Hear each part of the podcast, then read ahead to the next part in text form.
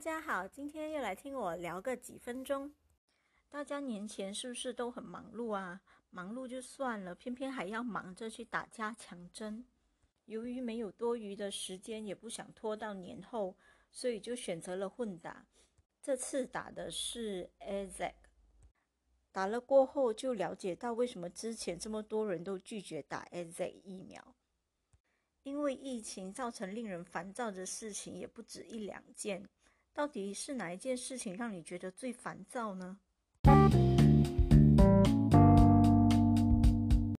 疫情最紧张的时期，最主要的就是不能出国，不能跨州跨县，这些对于在外地工作或者离乡背景的人影响最大。其次就是爱旅行的人，这一点其实对我还好，虽然我也是很爱旅行。至于跨县的部分，就就比较麻烦了，就影就有一点影响到我的工作，就变成必须在家办公。刚开始在家办公也是有一点点痛苦的，要什么可能文件啊什么都很不方便，但也只是一个过渡时期，呃，过后就会觉得比较好了。再来就是理发店不能营业。剪头发变成一件很奢侈的事情，这时候男生就可以来体验一下女生留长发的感觉。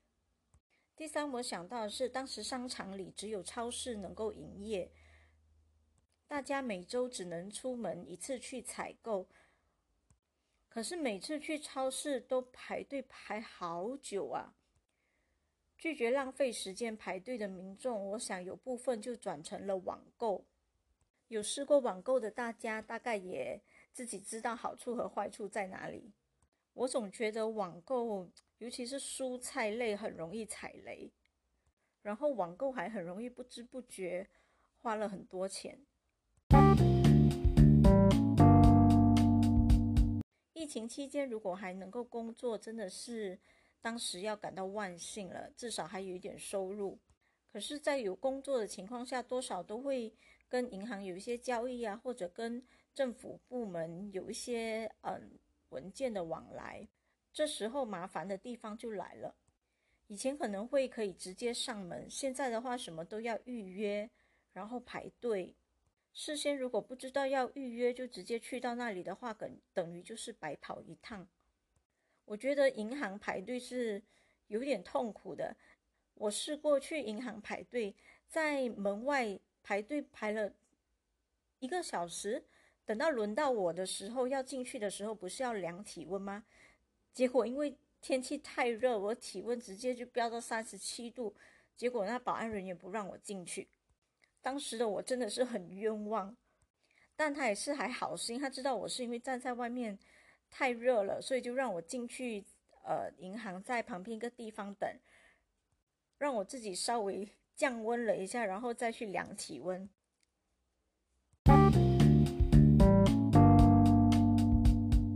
再来，我说到第几点了？第第五点吧。我们来说说打疫苗吧。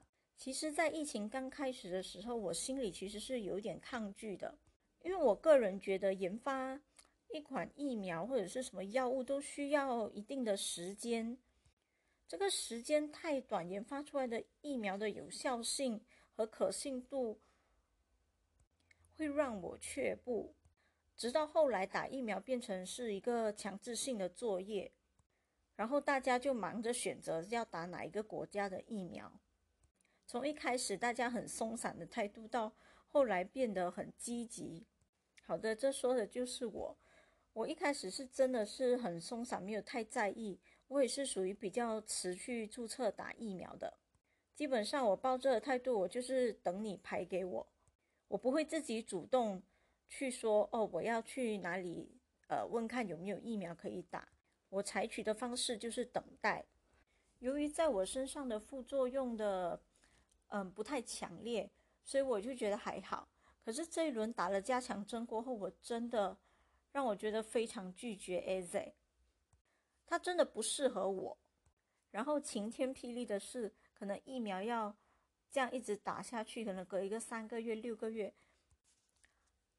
打疫苗不是问题，可是我觉得间隔的时间有一点太短了，而且我觉得每个人身上那个疫苗抗体消失的速度也不一样。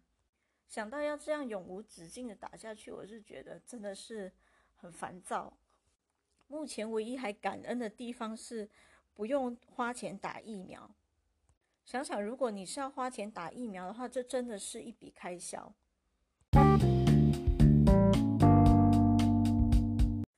政府鼓励人民打加强针，这样的话，如果出国旅游啊，还是回国后隔离的天数就可以减少一些。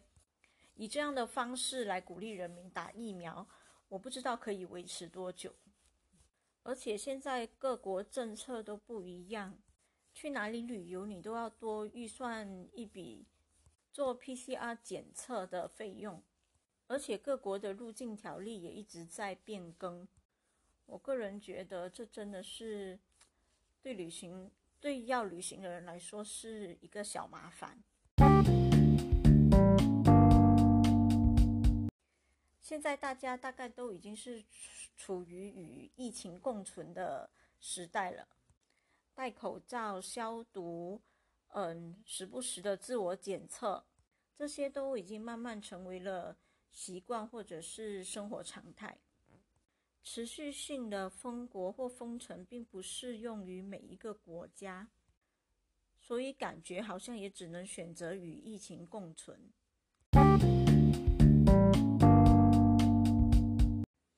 想想还是要调整一下自己的心态，反正平时烦躁的事情也不止那一两件，现在因为疫情多个三四件，好像也没有差多少吧？这样想会不会比较乐观啊？不管了，反正要过年了，怎么都要正能量一点。年关将近，大家都要身体健康、快快乐乐的，发大财。谢谢你们听我聊了几分钟，拜拜。